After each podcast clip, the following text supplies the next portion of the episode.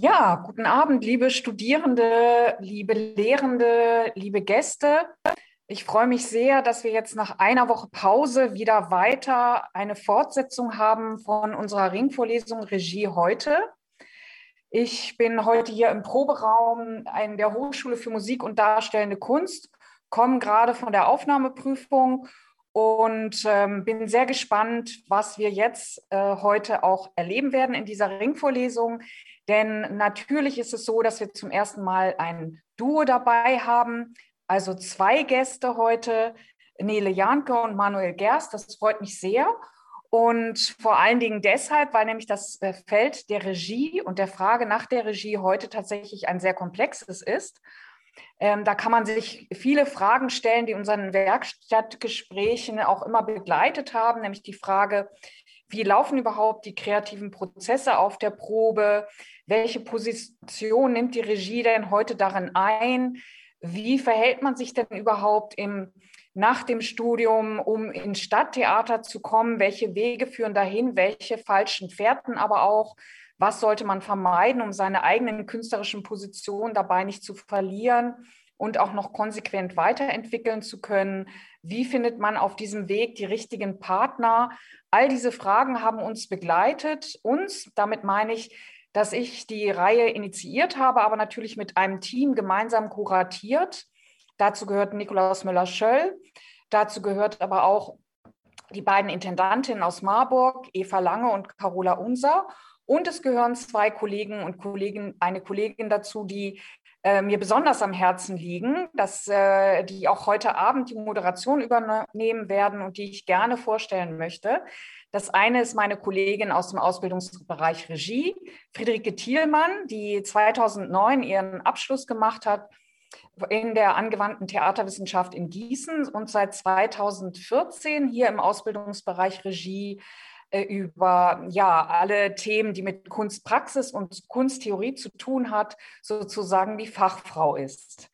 Der andere ist ein ebenso geschätzter Kollege, nämlich ähm, Philipp Schulte, der seit 2017 Geschäftsführer ist der Hessischen Theaterakademie und der auch äh, in Gießen äh, und aber auch in Bergen studiert hat und lange Zeit auch wissenschaftlicher Mitarbeiter war in der angewandten Theaterwissenschaft in Gießen und heute neben seiner Tätigkeit als Geschäftsführer auch in unterschiedlichen Kunsthochschulen und Hochschulen lehrt, unter anderem auch immer mal wieder in Norwegen. Ich finde es klasse, dass zwei Gästen auch zwei Moderatoren gegenübergestellt werden heute und ich bin sehr gespannt auf das Gespräch, was uns heute erwartet. Und an dieser Stelle sehe ich jetzt gerade auch im Fenster aufploppen Ingo Diel als Präsident der Hessischen Theaterakademie Nochmal an dieser Stelle ein großes Dankeschön, Ingo Diel, dass die Hessische Theaterakademie mit all ihren Mitgliedern aus Ausbildungsleitern und Theatern diese Ringvorlesung ermöglicht hat. Und diejenigen von Ihnen, äh, die heute das gerne nochmal nachhören möchten, was das Gespräch betrifft, oder aber dem einen oder anderen Freund oder Bekannten das Gespräch gerne auch ähm, vermitteln möchte, da möchte ich an dieser Stelle darauf hinweisen, dass man tatsächlich das Gespräch auch noch jederzeit als Podcast hören kann. Und vielleicht kann uns mal kurz Lukas Renner diesen Link nochmal in den Chat stellen, sodass jeder auch weiß, wie er an den Podcast des Gespräches heute Abend kommen kann. Und das gibt mir auch gleichzeitig die Möglichkeit, mich bei Lukas und Antigone heute zu bedanken, die wieder ganz hervorragend die Technik übernommen haben und ähm, uns allen wünsche ich jetzt ein ganz spannendes Gespräch in einer Vierergruppe. Ähm, und ich ähm, hoffe, dass wir uns dann nächste Woche auch wiedersehen und es wieder so produktiv und inspirierend weitergeht als konkretes Werkstattgespräch darüber, wie man es denn nun anfängt, eine Regieposition im zeitgenössischen Theater einzunehmen. Vielen Dank. Ja, anfängt und weitermacht. Vielen Dank, Marion, für die ausführliche Begrüßung und hallo alle, schön, dass ihr wieder da seid. Und letztes, letzte Woche fiel ja aus wegen äh, Feiertag, jetzt geht es wieder am Wochentag weiter. Und wir freuen, ja, volle Dröhnung heute, du hast es gesagt, wir sind zu viert. Ich freue mich sehr, äh, Nele Janke euch vorzustellen, ähm, bei mir im Fenster links unten, wahrscheinlich ist sie bei euch irgendwo anders, aber ähm, vielleicht winkst du kurz, da, ach, genau, wer, wenn ihr, genau, der Tipp noch, wenn ihr oben rechts auf Sprecheransicht geht, dann seht ihr uns, die wir sozusagen auf dem virtuellen Podium sitzen, äh, äh, vor allem allem, äh, falls ihr größere Aufnahmen unserer Gesichter bevorzugt. Nele ist in Ostholstein aufgewachsen und in Berlin äh, aufgewachsen. Und du warst, Nele, von 2001 bis 2005 Mitglied von P14, dem legendären Jugendtheater der Volksbühne am Rosa-Luxemburg-Platz äh, in Berlin, wo ja sehr viele ähm, äh, später auch weiter am Theater tätig seiende äh, äh, Menschen äh, jugendlich sich theatral ausprobiert haben. Vielleicht kommen wir da auch später ein bisschen drauf zu sprechen. Du hast ähm, später dann an der ZHDK in Zürich Schauspielregie studiert und ähm, zwar bis 2011 und relativ kurz danach, 2012, angefangen als künstlerische Mitarbeiterin und äh, Co-Leiterin des Theaters Hora einem inklusiven äh, Theaterensemble ebenfalls in der Schweiz verortet. Du hast bei vielen, vielen Projekten dort äh, mit dem Hora-Ensemble Regie geführt und auch wichtig vielleicht für unsere Gespräche heute, hast auch ein Programm dort mitkonzipiert, ein Experiment, wie es heißt, Freie Republik Hora. Sieben Jahre lang, 2013 bis 20 ist das offiziell gelaufen, wo ihr auch äh, in diesem Theaterensemble angefangen habt, verschiedene Menschen in regieführende Positionen ähm, zu bringen äh, und gemeinsam äh, äh, vielleicht auch schon an an diesem Regiebrief, um den es ja heute wieder gehen wird, zu arbeiten und zu überlegen, wer kann, wer darf eigentlich Regie führen in unseren Kontexten. Du arbeitest seit dieser Online-Spielzeit, muss man ja wohl sagen, als Dramaturgin oder als Regisseurin im Leitungsteam der Münchner Kammerspiele und bist nicht nur als Regisseurin unterwegs, sondern auch als Performerin, weiter dem Theater Hora verbunden in verschiedenen Tätigkeiten. Wir freuen uns sehr, dass du da bist. Wir hatten ja schon mal das Vergnügen letztes Jahr äh, äh, bei einer technisch leider etwas schiefgelaufenen Ringvorlesung. Schön, dass du nochmal die Geduld mit uns hast. Hallo, vielleicht sagst Hallo. du kurz, ähm, dass ja. du da bist. Ja. Hallo, vielen Dank für die Einladung. Dann darf ich an der Stelle weitermachen. Ich freue mich sehr, dass ich Manuel Gerst vorstellen darf.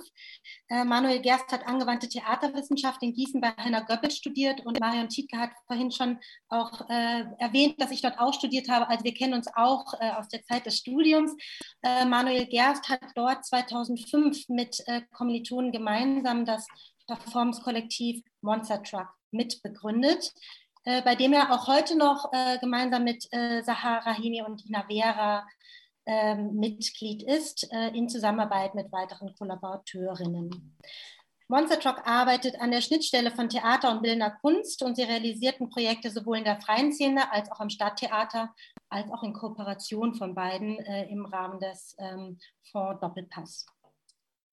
Ähm, und äh, sie arbeiten äh, immer wieder auch mit weiteren Gruppen gemeinsam, ne? so etwa bei Sorry in Zusammenarbeit mit den Footprints, einer Nachwuchscompany aus Lagos, oder auch in Zusammenarbeit mit dem Theater Tikva, da entstand etwa 2012 Genghis Khan, 2014 Regie, da werden wir später nochmal drauf zu sprechen kommen. Schließlich hat das äh, Regie im Titel oder auch Zugabe 2019.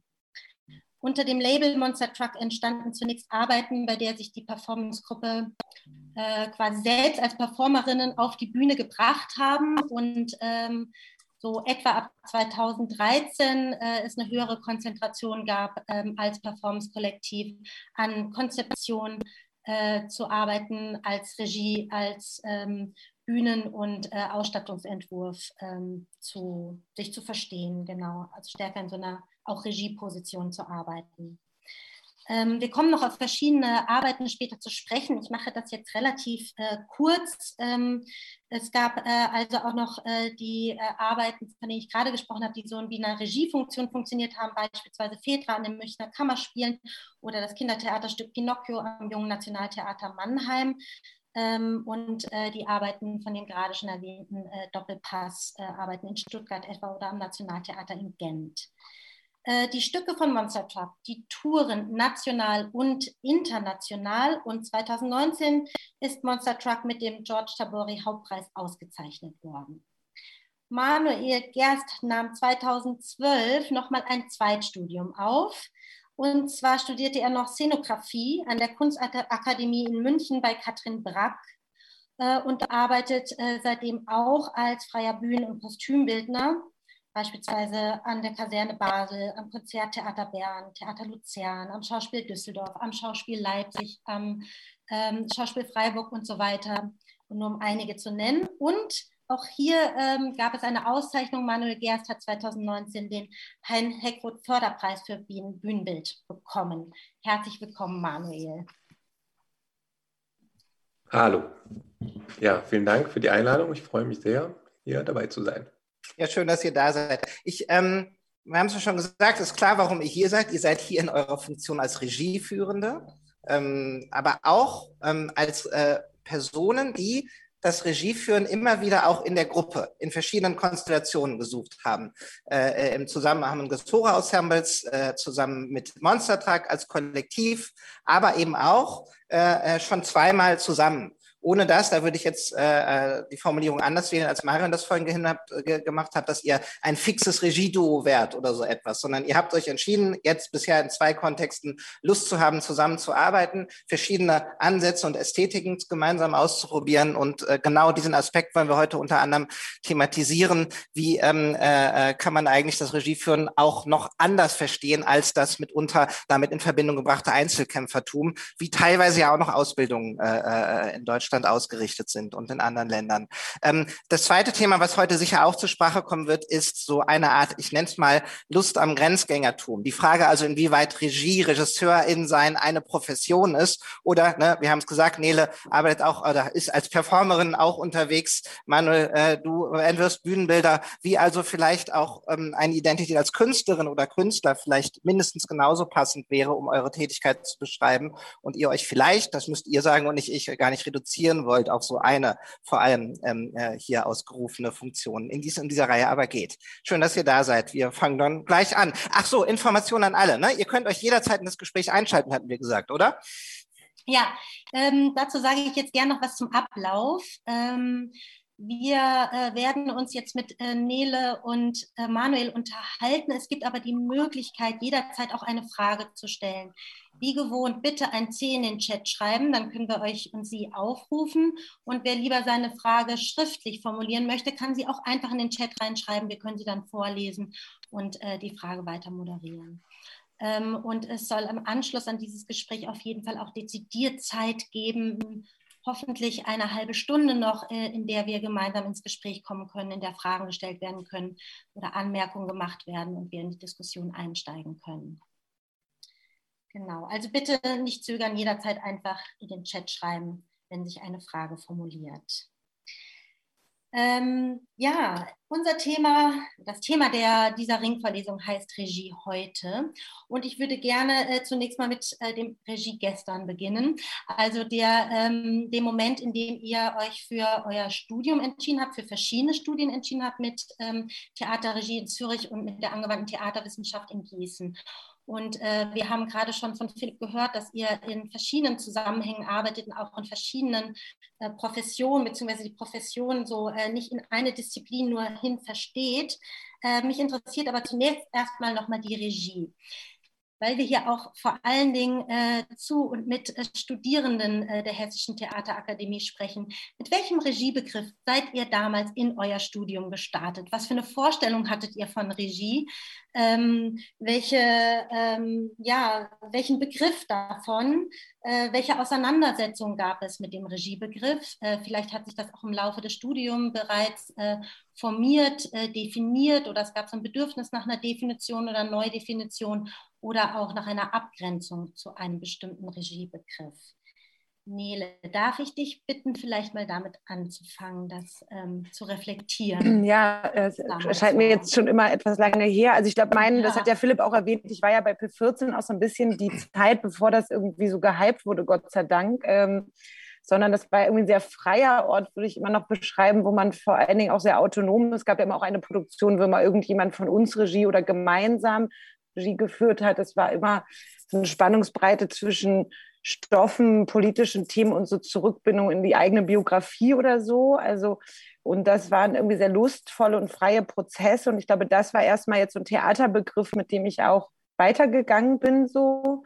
Ähm, und danach habe ich mit Hannah Hutzig bei diesem Schwarzmarkt für nützlich Wissen und Nichtwissen zusammengearbeitet, der mich auch geprägt hat, der vielleicht auch nochmal sich so eine konzeptionellere Annäherung ist. Und ähm, ich habe dann auch sehr lange gehadert, ob ich eigentlich studiere und was und so. Also das, was man so kennt irgendwie, dass man da auch, und als ich dann irgendwie entschieden habe, das Studium zu machen, äh, war ich, glaube ich, am Anfang schon etwas ähm, irritiert, weil ich immer so eher gewohnt war, dass man auch so von Inhalt kommt und darüber Strukturen und Funktionen auch definiert und das eher irgendwie ähm, freier ist. Und mir kam das erstmal relativ eng auch am Anfang vor von, von äh, dem, den Begriffen oder so oder nicht immer vom Inhalt ausgegangen oder so. Oder als würde die Struktur manchmal mehr den Inhalt definieren oder so.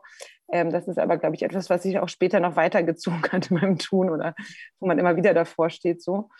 Ähm, und ich glaube, ich hatte gar nicht, ähm, ich hatte aber, glaube ich, so nie die Idee, dass ich jetzt ähm, allein nicht irgendwie eine Idee habe, die ich so in meiner einsamen Kammer irgendwie mir ausdenke und dann irgendwie umsetze. Also ich bin auch jemand, ich brauche extrem den Austausch und auch das Tun. Also ich glaube, das war auch so dieses übers Tun in eine Reflexion zu kommen und Ideen zu präzisieren. Und im Studium gab es halt manchmal Momente, dass man das Gefühl hatte, man musste jetzt erstmal so alleine an so einer Idee werken. Das entsprach jetzt nicht so ganz meinem Naturell oder so der Vorteil in Zürich war, das war auch ein Grund, warum ich da hingegangen bin, ist, dass man das erste Jahr eng mit den Schauspielern zusammen ist und auch den Schauspielunterricht und so mitmacht. Also es so nochmal ein anderes Tun gibt und finde ich auch nochmal eine andere Nähe innerhalb der Studierenden. Das hat, das hat mir irgendwie sehr gefallen, weil ich auch das Gefühl es geht mehr ums Tun bei mir. So rumlabern konnte ich immer schon so ganz gut. Aber ich dachte, ich muss so, genau, was ist eigentlich eine Praxis? So, das war eigentlich meine große Frage. So, wie kommt man ins Tun? Ja. Beantwortet das ungefähr deine Frage? Ja, ja. Ähm, ich habe noch eine Nachfrage zu der, ähm, zu der Zusammenarbeit mit den Schauspielstudierenden äh, im ersten Jahr. Äh, gab es für euch auch so etwas wie, ähm, hast gerade gesagt, es geht nicht darum, oder es war eher das Verständnis davon, alleine an einer Idee herumzuwerkeln. Gab es auch so Formen von gemeinsamen konzeptionellen Denken in diesem Jahr? Also hast du das so auch schon so kennengelernt, dass es äh, gemeinsam mit Schauspielenden ähm, ähm, konzeptionelle Entwicklungsarbeit gab? Oder ja, ja, ein bisschen, aber. Machen im Sinne von auch auf das Performerinnen hinarbeiten. Ja, ums Machen. Also es gab schon auch, finde ich, viel ein gemeinsames Sprechen, aber der, im Nachhinein hätte es da schon nochmal Luft nach oben gegeben, dass man viel stärker irgendwie nochmal empowert, dass halt auch unabhängig welcher Disziplin, ob jetzt Regie, Schauspiel, man gemeinsam irgendwie Projekte entwickelt, äh, wo auch die Funktionen irgendwie vielleicht fließender sind. So. Das mhm. gab es. Ähm, dann eher so, es gab damals so ein Theater in allen Räumen, wo so halt, wie der Name sagt, alle Räume aufmachen, alle konnten irgendwie Projekte vorstellen, auf die sie Lust haben, aber es war jetzt nicht so ein Schwerpunkt im Studium, würde ich sagen. So. Manuel, du hast äh, dich für die angewandte Theaterwissenschaft entschieden, also dezidiert kein Studiengang, wo Regie drüber steht. Ähm, trotzdem äh, bist du und sind wir ja auch mit einem Regiebegriff in Berührung gekommen. Wie äh, würdest du das beantworten? Mit was warst du da beschäftigt? Welche Vorstellungen gab es davon oder wie ähm, genau hast du dich zu dem Verhalten und ja, ja. auseinandergesetzt? Ähm, ich muss gestehen, ich hatte da gar keine Vorstellungen. äh, äh, tatsächlich bin einfach, äh, ich bin so in der Pfalz auf dem Land aufgewachsen und dachte, okay, nach dem Studium, ich, ich mir aus dieser Kleinstadt Tristesse, dass ich, als ich ziehe jetzt einfach mal nach Berlin und gucke, was ich da mache. Und habe dann da über, einfach um Leute kennenzulernen, hatte ich so eine Theatergruppe und habe dann angefangen, auch so, weil sich alle an Schauspielschulen beworben haben, dachte, ja, das mache ich jetzt auch mal. Und äh, bin dann auch immer so krachend gescheitert, also war nie, äh, kam nie mal so in die zweite Runde. Und dann meinte der Theaterleiter, ja, vielleicht wäre doch sowas, du kannst doch gut beschreiben und von außen so äh, drauf gucken, vielleicht wäre doch Regie was für dich. Und dann hatte, dann gab es da so eine Liste an diesen ganzen Schulen und dann habe ich einfach angefangen, so die erste Deadline wahrzunehmen. Das war an der Ernst Busch in Berlin. Und da bin ich dann wie so in, bin ich dann so weitergekommen in diesem Rundensystem und dachte, das macht mir doch Spaß, bin am Ende dann nicht aufgenommen worden und habe dann nicht geguckt, was ist denn die nächste Deadline und das war dann Gießen. Dann habe ich mich dann da beworben. Es war mir gar nicht, also ohne Witz, war mir nicht bewusst, dass es einfach so konträrer eigentlich vom Ausbildungsideal nicht hätte sein können. Und dachte ich, dann wurde ich dann da aufgenommen, dachte ich, kann da ja mal hingehen und wenn mir es nicht gefällt, dann bewerbe ich mich an anderen Schulen oder mache mach wieder was anderes. Und dann äh, fand ich es ja, wie ihr wisst, bin ich dann ja geblieben und fand es auch super. Und da hat sich das erst dann, ich konnte mich dann sehr schnell damit identifizieren, weil ich mich auch aufgehoben gefühlt habe oder auch schnell in diesem, äh, in diesem Gruppenkontext, den ich so auf das ganze Studium äh, oder zumindest meinen Jahrgang so äh, global ansetzen konnte. Und ähm, ich habe dann erst im zweiten Schritt so reflektiert, aha, okay, das, ähm, da geht es jetzt gar nicht darum, jetzt äh, klassische Texte zu inszenieren und, ähm, äh, und auch, da, aha, okay, es gibt da gar keine SchauspielerInnen und dann, gut, muss man vielleicht selbst auf die Bühne. Das war dann erst so in, im Nachhinein so, so nachgeplätschert. Ähm, bei mir gab es vielleicht, weil mir das jetzt gerade, wenn du sagst, mal einfällt, bei mir war es so, ähm, ich war irgendwie lustig oder überraschenderweise sogar auch in Gießen genommen und hatte mich dann nämlich dagegen, dagegen entschieden, weil ich so das Gefühl hatte, ich, ich, hatte fast ein Bedürfnis, ein bisschen Handwerk zu lernen, weil ich aus so einem sehr freien Kontext kam. Das Gefühl hatte, das in Frage zu stellen und wieder zu sprengen, ist eh eher in meinem Naturell vorhanden, als wenn es eh schon etwas ist, was so wie auf dem Kopf steht, hatte ich so das Gefühl, oh, dann finde ich so gar keinen Boden oder so. Das war bei mir irgendwie, glaube ich, nochmal so eine auch etwas später erst reflektierte Suchbewegung oder so. Damals war das dann alles irgendwie auch manchmal so intuitiv oder dann gibt es genauso mal, du sagst ja auch so Deadline oder wo steht man gerade sonst so im Leben und so, wo man dann hingeht. Aber genau, fällt mir mhm. gerade jetzt nur auf, wenn du drüber sprichst, Manuel. Mhm.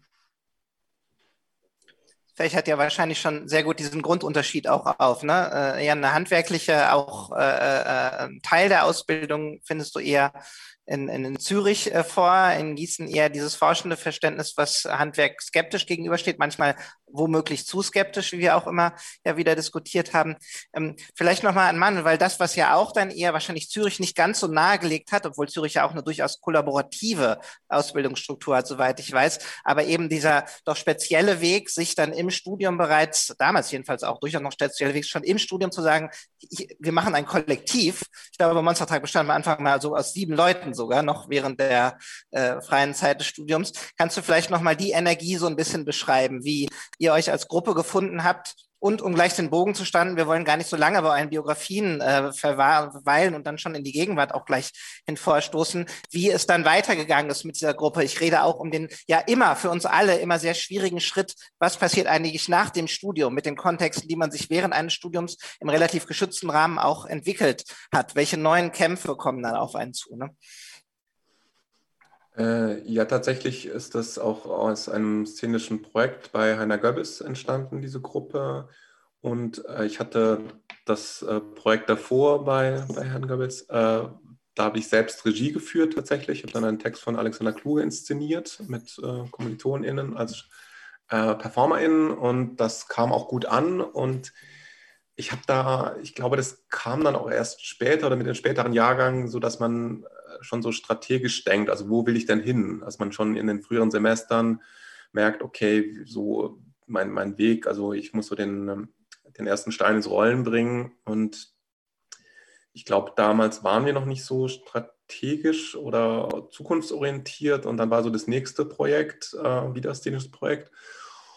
Und dann, äh, tatsächlich, ich habe da mit äh, Matthias, äh, Matthias Meppeling äh, zusammen in der WG gewohnt und dann, ja, lass doch mal was zusammen machen. Also wirklich so diese, man sitzt so in der Küche rum und ja, wir könnten da irgendwie so einen Science-Fiction-Text von Stanislav Lem nehmen und dann äh, kommt noch, ist dann gerade noch Malte und Sebastian zum Risikospielen da und dann wollte er nicht auch mitmachen. Also so ist es dann so entstanden und dann waren wir so eine Jungsgruppe und dann, ja, dann fragen wir noch, so, aha, ist ja vielleicht noch gut eine Frau. Also wirklich so ganz doof und dann hat es damals dann so angefangen, äh, über auch die Kontakte von Heiner Goebbels, dass auf einmal so auch Kooperation, also dieses Projekt war dann eine Kooperation mit Kampnagel, dann war da eine Dramaturgin von Kampnagel da, das ist so langsam auch so Gießen auf der Landkarte, dass dann so Leute auch extra angereist kamen und äh, unser Projekt wurde dann unter ich glaube, drei oder vier, dann, die dann da präsentiert wurden, gezeigt. Und dann war so, okay, dann macht man so weiter. Also es war aber auch sehr viel von außen. Ja. Ja, ich ähm, versuche trotzdem noch mal ein bisschen nachzubohren, weil ähm, das erleben wir ja bei ganz vielen auch äh, kollektiven Zusammenhängen. Spätestens dann, wenn es darum geht, ökonomische Realitäten auch sich zu bilden, ist man mitunter als Einzelperson hat man es ein bisschen leichter, weil man ist im Zweifelsfall günstiger. Die eine Person, die Regie führt, äh, ist, kostet weniger, als wenn man dann vier oder fünf sich schon ins Boot holt. Wie würdest du ähm, die Auseinandersetzung mit so einer ja auch ökonomischen und auch ja, strukturellen ähm, Realität beschreiben? Wie hat die sich geändert äh, äh nach dem Studium? Naja, man denkt, irgendwann im Leben gibt es immer den, den Punkt, an dem man denkt, so, okay, ich habe irgendwie irgendwo, irgendwo was falsch gemacht oder das falsche Pferd gesetzt. Den hatte ich natürlich auch. Und dass ich dann schon irgendwann, okay, vielleicht war das, hätte ich doch diese Solo-Regie-Sache von Anfang an oder vielleicht doch nochmal auf eine klassische Regieschule gesollt, wenn ich, also mittlerweile, ich mache ja auch andere Dinge, aber wenn man an diesem Regieberuf so festhält. Und naja, und es gibt ja auch einfach, erstmal hat mir das sehr viel Sicherheit gegeben, diese Gruppe. Und das hat aber im Negativen natürlich auch sehr viele Abhängigkeiten. Also das auch, es gab ja sehr viele Veränderungen oder jetzt am Ende haben es dann Sahar und ich zu zweit dann gemacht, haben wir auf einmal so ein Regie-Team und äh, dann, okay, aber so sind wir gar nicht gestartet und dann hat sich auch dieser, also wir sind auch gerade in der Auflösung, also wir werden auch dieses Label nicht mehr weiterführen, so weil es einfach keinen Sinn mehr macht für uns. So, wir werden beide natürlich noch in diesem Feld der darstellenden Künste arbeiten, weil ich kann ja auch nichts anderes, aber so dieser, das ist natürlich auch schmerzhaft, dass man merkt, okay, man ist damit was anderem gestartet. Und es hat sehr viele Faktoren, natürlich auch so eine Realität, wie mit so Geld verdienen, ähm, was finde ich dann doch erstaunlich gut geklappt hat. Also ich war immer, hatte, oder das war jetzt nie so ein Thema bei mir oder bei uns so, oder ich weiß gar nicht warum aber eher so diese, diese Ideale, mit denen man gestartet ist und dann guckt man so zurück und meint, okay, das ist jetzt leider Gottes, ist jetzt nicht so eingetroffen, wie man sich das so mal erhofft hatte. Ja. Wir wollen ähm, ähm, gleich sehr schnell äh, zu euren äh, einigen aktuellen Arbeiten kommen. Ähm, ähm, vielleicht einmal möglichst mit der Bitte um kurze Antwort, um so ein bisschen auch euer ästhetisches Interesse. Ich, das ist immer ein bisschen schwierig, jemanden, der im Wald steht, äh, nach den, hinter den Bäumen steht, nach dem Wald zu fragen. Aber könntest du zum Beispiel, Nele, äh, fange ich gerne mit dir an, ganz kurz sagen, was interessiert dich als Regisseurin? Welche Stoffe, welche Ästhetik, wie würdest du beschreiben, ähm, was dich künstlerisch interessiert an dem, äh, was du machst. Wann bist du dabei und wann sagst du, ach, was anderes wäre mir lieber? Oh ja, das ist eine große Frage. Also ich glaube, ähm, ich mag gern, wenn es so asso also assoziative Räume sind, wo auch alle, die beteiligt sind, äh, Spieler, aber auch alle anderen Künstler, also wie so, das klingt ja sehr abstrakt, aber wie in so einen Dialog miteinander kommen und eigentlich ihre Kunst sehr gleichberechtigt irgendwie einbringen, so. Dann auf jeden Fall finde ich, dass man möglichst so wie es so eine gemeinsame Insel oder so baut. Das klingt immer so ein bisschen hippie-kitschig mäßig, aber wo man sagt, das bleibt auch unsere gemeinsame Lebenszeit, wo man so gewisse Druckmechanismen, die dieser Betrieb irgendwie haben kann, möglichst so raushält und äh, irgendwie so respektvoll miteinander umgeht. Ähm, dann habe ich schon auch das Gefühl, wenn gewisse Funktionen auch mal fließend irgendwie sind, wenn wenn man, ähm, wenn man irgendwie so vertraut, dass das auch so zusammenwächst. Also nicht so, ich mag auch manchmal total konzeptionelle Arbeiten dazu. Also ich mag, glaube ich, auch ein Spannungsfeld von sehr unterschiedlichen Ästhetiken dann so, aber ähm, oft mag ich auch, dass man ähm, auch aus dem Gefühl heraus äh, Dinge erstmal ausprobiert und dann draufschraubt und dann beginnt zu beschreiben, was sozusagen, was erzählt uns das eigentlich, was heißt das jetzt, welche Ebene wollen wir noch dazu nehmen oder so. Ähm, genau, das würde ich sagen, sind so Sachen. Und sicher ist jetzt bei mir so, bin ich auch schnell an Bord, wenn Kollegen kognitiver Beeinträchtigung dabei sind, weil ich sie einfach oft die lustigsten Menschen finde, mit denen ich einfach unglaublich gerne Zeit verbringe, weil ich es auch immer sehr absurd finde, so mhm. oft. Oder dass so etwas ist, wo ich mich halt auch sehr wohl oder irgendwie auch verstanden fühle. So, genau. Kannst du, Manuel, an diese auch Beschreibung einer bestimmten sozialen Situation anknüpfen? Würdest du das ähnlich sehen? Würdest du das anders sehen oder noch was ergänzen?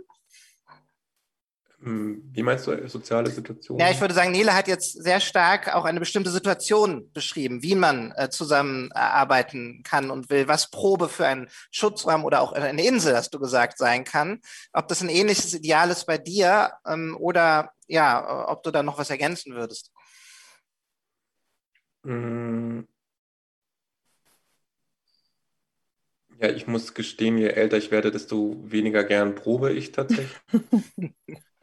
äh, also eigentlich am liebsten, das ist jetzt vielleicht auch hat sowas mit so einer Erschöpfung zu tun oder Faulheit klingt so negativ, aber dass ich eigentlich, ich arbeite nach wie vor gern mit anderen Menschen zusammen, ähm, aber eigentlich finde ich es immer schön, wenn man sich so, so gemeinsam was ausdenkt und das kann dann auch über einen sehr langen Zeitraum oder über Mails und, und dann weiß man auch genau, was man macht und dann muss das noch umgesetzt werden. So, das ist eigentlich so mittlerweile mein Ideal. Und, ähm, Genau, ich mag, glaube ich, auch über einen längeren Zeitraum an Sachen dranbleiben oder so. Das äh, vielleicht auch nochmal, dass man so nicht immer, ja, dass ich das irgendwie so weiter, ja, genau, dass man nicht immer irgendwie komische acht Wochen Logiken oder so mhm. hat. Was mhm. wären die, die ideale Zeit, die man haben könnte für ein Projekt? Das ist mega projektabhängig. Ich finde, es gibt auch Projekte im Zuge von Freie Republik, die haben wir irgendwie drei Tagen durchgekloppt. Das ist manchmal auch toll, aber ich finde schon so auch anderthalb Jahre an was immer mit verteilten Proben oder ein Jahr oft auch gut, aber es hängt wirklich auch echt sehr ab. So, ich glaube, da gibt es jetzt nicht so Schema A. So. Das, also da auch dort wieder sozusagen, ich glaube, Inhalt und beteiligte Menschen bedingen im besten Falle die, also bauen die Struktur und nicht andersrum sozusagen. Okay, ähm, dann gehen wir noch mal einen Schritt weiter. Und jetzt habe ich eine Frage an äh, Manuel. Ich habe das vorhin ja schon kurz angekündigt. Äh, Monster Truck hat zwei Arbeiten gemacht mit Regie im Titel. Einmal Regie und einmal Regie 2. Ähm, äh, Regie entstand 2014 an den Sophienseelen, äh, Regie 2 ebenfalls an den Sophienseelen ein Jahr darauf. Ähm, und bei Regie habt ihr zusammengearbeitet mit dem Theater Tikva ähm, auch eine wiederholte Zusammenarbeit da schon gewesen und habt ähm, im Grunde genommen so konzeptionell habt ihr die Regie übertragen an Spielerinnen des Theater Tikva, also an Spielerinnen mit, wie hat Nele gesagt, mit äh, kognitiven Beeinträchtigungen. Und ähm, bei Regie 2 ähm, äh, wurde man äh, quasi empfangen mit einer Projektion eines Textes, dass jetzt gar keine Inszenierungsarbeit von äh, Monster Truck zu erwarten ist. Man wurde stattdessen äh, mit Bussen ähm, zu einem Überraschungsevent gefahren äh, und bekam dann Tickets für Night of the Jumps für ein Freestyle Motocross Championship. Ähm, dass man sich dann dort äh, anschauen konnte. Kannst du mal ähm, kurz beschreiben, was waren das für Auseinandersetzungen mit Regie, was ja auch titelgebend ist? Äh, wie seid ihr da herangegangen? Was hat euch interessiert? Was waren eure Ausgangspunkte? Mm, ja, also für Regie war der Ausgangspunkt Punkt die Vorgängerarbeit Genghis Khan. Das war die erste Kooperation mit, der, äh, dem inklusiven Theater Tikva aus Berlin. Und da war es da, äh, wie du auch eingangs gesagt hattest, hatten wir zuvor, waren wir eigentlich fast immer selbst auf der Bühne und dann war das erste Mal, dass wir andere PerformerInnen inszeniert haben und dann auch noch Menschen mit einer kognitiven Beeinträchtigung. Und das war dann auch Ende, wurde das dann auch das Thema des Stücks. Also es war dann Sahar dann auch wie eine Regisseurin gespielt. Und wir waren so, ähm, äh, ich war dann so der, der, Lichtdesigner und dass man auch so ein bisschen so gießenmäßig die Technik so mit, mit erzählt hat, das drumherum, den Rahmen. Und dann haben wir uns schon so gefragt, ah, okay, äh, warum dürfen wir jetzt denen sagen, egal ob geistig behindert oder nicht, äh, was sie machen sollen. Also ist ja, ich meine, das ist ja die Grundidee von Regie. Einer sagt etwas, jemand anderes führt es aus. Und, ähm, und ich habe das auch, äh, ich verstehe das auch bis heute nicht. Also ich bin, ich, ich, ich mache ja auch selbst äh, auch Regie, aber ich äh, oder auch äh, überhaupt so dieses, dieser, diese Abhängigkeit, diese Hierarchie. Also warum darf jetzt ein Lehrer sagen, was heute in der Schule auf dem Stundenplan steht oder der Professor, Professorin, äh, was äh, was Thema der, äh, des Abschlussprojektes ist und so weiter. Und diese, diese Fragen, warum äh, darf einer sagen, was der andere zu tun hat, ähm, das war ein Punkt. Und dann, weil es auch eine äh, für beide Seiten erfolgreiche Inszenierung war, dachten wir, ja, das wäre doch eben diese Kooperation, macht doch Sinn, dass wir da weiterarbeiten. Und dann war es einfach eine recht schnelle Idee, dass wir das Verhältnis umdrehen, dass die KollegInnen von Tikva Regie führen, was natürlich auch wieder eine Projektion war. Äh, so, oder auch diese Unterstellung, sind die überhaupt äh, kognitiv in der Lage, diesen Beruf auszuführen? Und dann haben wir äh, das auch so bewusst offen gelassen. Also vielleicht, äh, weil es ja doch wieder unser Projekt war, stand Monstertag drauf und wir haben die Förderung organisiert. Und das irgendwie hat sich das dann so durchgezogen. Also auch diese, diese Fragen von, von äh, Macht auf der Bühne äh, und das, äh, das, das nächste, Regie 2, war dann, das kam dann auch wieder eher so aus so einem Erschöpfungszustand, dass man sagt, okay, jetzt muss man schon wieder kreativ sein, jetzt muss man wieder etwas machen und dann waren wir auch gerade an so Verweigerungskunst interessiert und ähm, haben dann gesagt, hey, wir, vielleicht müssen wir uns jetzt gerade mal dem entziehen und sagen, hey, gerade in Berlin, es gibt doch so viel Kunst, also warum müssen wir jetzt wieder etwas hinzufügen?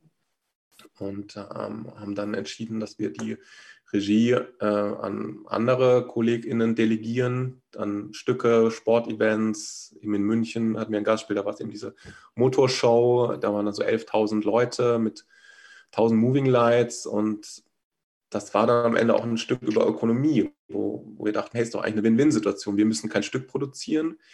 Äh, die Zuschauer bekommen dann eine 10 Euro freie Szene-Ticket, äh, umgetauscht in ein 70 Euro Ticket für die Oper oder für so ein Sportevent. Und äh, mit einem Bühnenbild, was wir uns nie hätten leisten können. Und das ist doch eigentlich super. Also wir sind doch und ähm, genau, aber es war auch immer dieser, dieses Abarbeiten an oder dieses Infragestellen, warum gibt es das überhaupt, diese Regieposition? Und dann ähm, äh, im, zweiten Projekt war es dann eher so die, der Ansatz, eine Lehrstelle zu schaffen, dass man das einfach wegnimmt. Oder uns auch selbst so aus der Verantwortung ziehen. Und auch wenn wir dann letztendlich in so einem Konzeptgedanken äh, natürlich trotzdem die Künstlerposition hatten. Genau, das wollte ich gerade fragen, wäre das so, so ein Verständnis zu, ähm, zu konzentrieren, zu sagen, es ist im Grunde genommen die Konzeptarbeit. Ja, ich glaube. Ne? Aber das war zum Beispiel äh, von Monstertag-Arbeiten war das mit meiner Lieblingsarbeit jetzt im Nachhinein. Regie 2? Ja, Regie 2. Mhm. Und äh, vielleicht kannst du trotzdem noch zwei Sätze dazu sagen, wie ihr bei Regie äh, gearbeitet habt. Also wie war dann tatsächlich, da hattet ihr ja ähm, Spielerinnen, mit denen ihr zusammengearbeitet habt. Äh, habt ihr einfach tatsächlich den Auftrag gegeben ähm, oder äh, wie habt ihr da eingeführt oder wie habt ihr geprobt, habt ihr geprobt äh, in Bezug auf das Regieführen äh, wiederum der Spielerinnen? Naja, wir haben einfach so versucht mit den KollegInnen so ganz klassisch, was was sind eure Wünsche, so eure Vorstellungen, was würdet ihr gerne auf der Bühne sehen? Und wir haben ja jetzt auch über Genghis Khan, äh, sind ja auch viel getourt, dann haben wir so schon auch privat kennengelernt. Und dann äh, wollte der eine, der hat dann immer so auf Sport 1 diese, äh, diese ähm, Strip-Shows so geguckt. Ich glaube, hatte sein Bruder eben dann immer so auch aufgenommen, so auf VHS-Kassette. dann hat er so eine VHS-Kassette dann mitgenommen und dann, also, das ja ist so super. Und wenn du das machen willst, ähm, das ist dein Stück, dann ähm, haben wir eben dann halt so eine professionelle äh, Pole Dancerin, so eine Stripperin organisiert. Und äh, dann äh, konnte er dann so überlegen, was, was macht er mit ihr. Und das war natürlich auch äh, hochgradig äh, schwierig, ambivalent, so auch äh, natürlich auch sexistisch äh, darf man das aber jemandem dann ankreiden, der geistig behindert ist? Also diese Frage. Und andererseits wir in der Position zu sagen, naja, wir haben damit ja nichts zu tun. Er wollte das ja. So, diese, äh, diese ambivalenten ähm, Positionen. Und dann äh, Olli, der wollte gerne etwas mit äh, Rambo machen äh, Sylvester Stallone. Und dann haben wir auch ein Casting gemacht, einfach eine Ausschreibung in Berlin auf Bühnenjobs oder so. Auch wahnsinnig, wie viele Leute. Es war wirklich so, wir haben da so 2000 Euro für so einen, ähm, für eine Miniszene oder sowas angeboten. In Berlin, wie viele Leute sich da beworben haben. Ich hatte wirklich ein schlechtes Gewissen. Und dann hatten wir, es ging eigentlich darum, dass man dieses Casting macht und das aufnimmt. So. Und dann äh, haben wir auch nicht gesagt, dass der Regisseur geistig behindert ist, und diese, und haben wir auch viel mit Dokumentation-Material, also diese Castings und dann äh, haben wir dann am Ende dann auch einen Schauspieler quasi engagiert, also auch mit mehr Geld dann, der dann auch live diese Rolle dann gespielt hat. Und die, äh, die drei waren aber auch als äh, RegisseurInnen auf der Bühne. So. Mhm. Und Sabrina hat am Ende dann äh, mit dem Publikum, das Publikum inszeniert.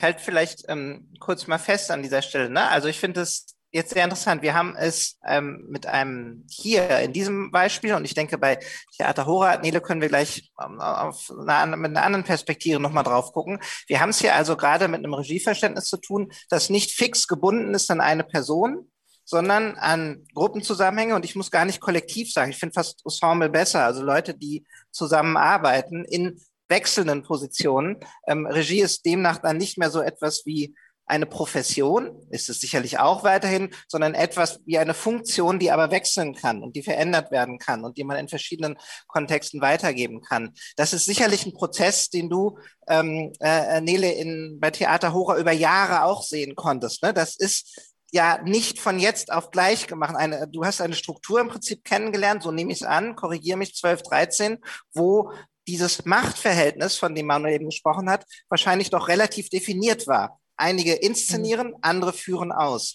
Wie war dieser Prozess für dich daran zu rütteln, das zu ändern? Du hast ja nicht alleine gemacht, war eine Energie, aber vielleicht kannst du ein bisschen von diesem Prozess berichten.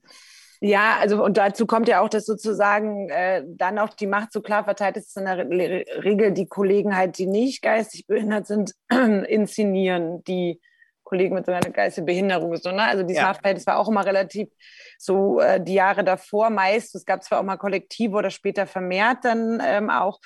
Und ähm, es war so eine Mischung damals, also ich habe das ja nicht alleine, sondern auch mit also Michael Eber, dem Gründungsvater, und Marcel Bugil ähm, zusammen gemacht. Es war so einmal schon auch die Frage, wer bestimmt eigentlich so und zu sagen, gut, dann also ähm, verschieben wir mal diese, diese Verhältnisse. Ähm, es war auch für uns äh, so die, also uns hat auch interessiert, was ist denn die Kunst, die ihr gern sehen wollt und das Theater. Und es war aber auch so, okay, ähm, ähm welche, also wir hatten, hatten noch das Gefühl, jetzt wieder irgendein Projekt uns auszudenken. Es war ja auch gerade irgendwie so das Jerome Bay, was dann irgendwie so halb durch die Decke ging. Hinter dem Hintergrund konnten wir das überhaupt machen, weil wir haben jahrelang für Freie Republik hat uns kein Schwein irgendwie Geld gegeben. Und es sind auch zum Nachhinein ist alles mystifiziert, aber damals kamen immer die Eltern und meine fünf Freunde, ehrlich gesagt, gucken die erste Zeit so. Und ähm, aber sicher war eine große Grundlage dass dieses Ensemble, das war damals jetzt ins 18, damals waren wir, glaube ich, zwölf, sich wahnsinnig gut kannten so, also weil es brauchte schon wahnsinnig viel Geduld und Verständnis, irgendwie so dieser Prozess. Und da war es so, genau, wir haben halt am Anfang sind wir gestartet und dachten irgendwie so, äh, war ich nur die Aufforderung ins Ensemble, macht, was ihr wollt äh, und wie es euch gefällt. Und wir haben uns ja abgeschafft. Also wir haben keine Meinung gesagt über mehrere Jahre, bis wir es selber nicht mehr ausgehalten haben. ähm, irgendwie so. Und wir dachten am Anfang, ja, die machen jetzt ganz viel Zeug. Es passierte relativ wenig, außer dass sie irgendwie Berlin Tag und Nacht auf ihren Handys guckten und Donuts aßen. Und da haben wir uns auch gefragt, aber Gott, wollen wir jetzt unsere Lebenszeit damit verbringen, so tagelang? Und dann haben wir so Tryouts ja eingeführt, so wo, wo sie die Möglichkeit hatten, wenn sie wollten, vor Publikum was zu zeigen. Und dann war es schon einfach auch, es war halt auch ein viel Aushalten in der Gruppe, ein Ausdiskutieren, dann ist die nächste Phase, ist dann ja eigentlich, also vielleicht nochmal, die wussten immer gar nicht, was der nächste Schritt ist. Also es sprengt jetzt den Rahmen, das irgendwie alles zu beschreiben, aber vielleicht zu dem, dann äh, der nächste Schritt wurde eingeleitet, weil einer der Ensemblesmitglieder gesagt hat, er hat keine Lust mehr mit allen zu diskutieren. Er will jetzt seinen Raum für seine Ideen haben und seine Zeit. Und darauf entstanden ganz verschiedenste Duos, Solo, Gruppen, also ganz verschiedenste Formen ähm, von Menschen, die an was gearbeitet haben. So. Und so hat sich das, und Phase 3 haben wir dann versucht, einigen größeren Spielraum zu geben, konnten nicht einen aus finanziellen, zeitlichen Gründen. Und da gab es dann aber auch Punkte, wo wir dachten, oh Gott, reproduzieren wir dort auf einmal wieder ein Regiebild. Äh, es gab dann so zwei Personen, die geradewegs diktatorisch sozusagen Befehlstönen Regie ausführten. Und wir sozusagen, wir konnten immer eingreifen, wir gesagt haben, es wurden Regeln, also etwas wurde zu übergriffig oder so. Die Regeln gab es, keinen sexuellen Übergriff und so, keine Gewalt und so. Aber wo beginnt die, diese ganze Frage? Also wenn jemand einen harschen Ton auf Proben hat und der Schauspieler ganz klar äh, Dienstleister ist, der nicht gebeten ist, Gedanken zu äußern, ist das eigentlich schon, sollten wir da schon eingreifen oder nicht? Und das hatten wir auch immer alle irrsinnige Diskussionen im Team. Und äh, wo, genau, also wo reproduzieren wir eigentlich etwas, was wir untersuchen wollen und so. Also wir sind auch in viele Fallen so getappt. Und die vierte Phase war ja die, wo wir uns wieder ermächtigt haben, weil ich gesagt habe, ich kann nicht mehr die ganze Zeit meine Klappe halten und auch Assistentin sein. Drei Jahren jetzt, dann haben wir alle gespielt, alle Regie gemacht und so. Und, äh, und ich glaube, ein Herr, dann geht ja auch nochmal genau ein Sprechen darüber so ganz viel. Wir haben einfach all die Jahre wahnsinnig viel darüber gesprochen und ja auch diese verschiedenen Positionen halt auszuhalten, ne? also diesen differenten Raum so. Also. Wie würdest du jetzt rückblickend auf den Prozess, also er ist ja nicht abgeschlossen, aber diese Projektphase ist ja im Prinzip zu einem Ende gekommen. Ich nehme an, dass da vieles von fortwirkt, auch in Theater. Wie würdest du sagen, wie weit seid ihr gekommen? Ich würde sagen, das ist wahrscheinlich ein endloses Vorhaben, äh, an Machtverhältnissen zu spielen und zu drehen. Ähm, ja, wie ja, du also, heute drauf? Hm? Ja, also ich meine, die, die sechste Phase war ja, da haben wir es ja begraben. Ne? Der Weg ist nicht zu Ende, wenn das Ziel explodiert. Da haben wir alle Konzepte in einem Happening äh, äh, äh ein Feuer draus gemacht und eigentlich alle in die in sozusagen die Regiefreiheit entlassen oder Unfreiheit. Mhm. Oder, die, oder eigentlich geht es ja auch nochmal die Frage äh, des Künstlerbegriffs Regie so. Ähm, ja, also ich glaube, ja, wie blicke ich da jetzt drauf? Also ich glaube, es war irgendwann auch die Frage, also einmal muss man sagen, es ging einher mit diesen großen Umbrüchen im Hora, die Gründergeneration ging ähm, es wurden auch manche Freiräume, würde ich mal sagen, oder eine gewisse Punk-Energie, von der das auch irgendwie gelebt hat, eine gewisse Anarchie vielleicht auch enger oder kleiner. Und es war die Frage, was macht innerhalb dieser Strukturen der Hora denn ja ist, es bleibt eine geschützte Werkstatt und so, was wäre eigentlich jetzt nochmal so ein Schritt daraus so? Ich hatte das Gefühl, der nächste Schritt wäre eigentlich gemeinsam mit Ihnen Intendanz zu übernehmen von einem Theater. Mhm. So, ähm, und das, also, und es wirkt sicher am Hora dieser Punkt sozusagen eigener Projekte oder so die Frage, die Suche für, von jedem nach seinem eigenen Künstlertum oder seinem Ausdruck davon wirkt weiter fort ich weiß auch nicht genau, was nächste Schritte sind. Also Tiziana wird jetzt inszenieren, eine Kollegin an den Kammerspielen unter dem Versuch, wirklich ihre Bedingungen zu schaffen. Vielleicht ist das jetzt nochmal so ein Schritt, aber gleichzeitig ist ja auch immer so die Frage, das Ziel war jetzt für mich auch nicht, dass man sagt, so und jetzt seid ihr so weit und jetzt macht ihr eine Karriere am Stadttheater oder werdet auch in der äh, freien Szene, also dass sie dann wieder ein Schema ABC irgendwie verfallen. Das war ja auch wie nicht so die, also wie eigentlich nicht das, das Ziel davon. Aber ich glaube schon, dass sie nochmal jetzt autonomer außerhalb von Hora vielleicht auch ihre Projekte verfolgen, würde ich so sagen. Unter hoffentlich den Bedingungen, die sie stellen können und nicht die Bedingungen annehmen, die überall gestellt werden, sozusagen. Vielleicht allerletzte kurze Frage dazu. Würdest du ähm, den Begriff Empowerment hier mit in Verbindung bringen wollen, äh, auf erfolgreiche Weise, oder wäre das unpassend aus deiner Sicht? Ja, Erfolg ist ja immer so eine ganz vielspältige mhm. Angelegenheit. Mhm. weiß ich nicht, also klar, glaube ich, sind wir da irgendwie Schritte gegangen so. Und ich würde auch beschreiben, es hat sich auch innerhalb von uns auch das Verhältnis von der, der sogenannten Leitung und dem Ensemble nochmal verändert. Wir haben dann auch Co-Regien gemacht so. Und ich würde sagen, es wird nochmal anders und vielleicht sogar gleichberechtigter, äh, auch um diesen etwas auch ambivalenten Begriff in die Runde zu werfen, aber gesprochen über, über das Tun oder ich würde schon sagen, da hat sich viel geändert, so in der Kultur des Seiens und Sprechens und Miteinanderarbeitens. Und in dem Sinne, das würde ich als sozusagen Erfolg äh, sozusagen mhm. verbuchen. Ähm, ja, und sicher, dass, dass da mal ein Weg angefangen wurde, wo aber auch, ähm, genau, mit aller Widersprüchlichkeit, ne? es gibt auch sozusagen, also ja. Mhm. Ja, danke. Ja. Empowerment, das kommt dann auch oft von außen. Also genau. Ja auch, ähm, so will die Person überhaupt empowered werden oder ist es überhaupt so erstrebenswert, Regie zu führen? Ähm, voll aus dem Paradox schon unterwegs sind wir ja nie rausgekommen. Ne? Also das haben wir aber auch immer offengelegt. Es war ja nicht das Hochensemble, was gesagt hat, Entschuldigung mal, wir wollen jetzt mal hier machen, was wir wollen, sondern es waren wir, die gesagt haben, ungefragt, ob ihr die Freiheit haben wollt oder nicht. Und dass man auch bei der Frage ist, diese Freiheit eigentlich immer gut und so. Ne? Also gibt ja auch viele Leute, ich kenne das auch selber, krankt man ja auch dran, sitzt man da, muss irgendeine tolle Idee haben, man fällt so gar nichts ein, man wird wieder depressiv und so.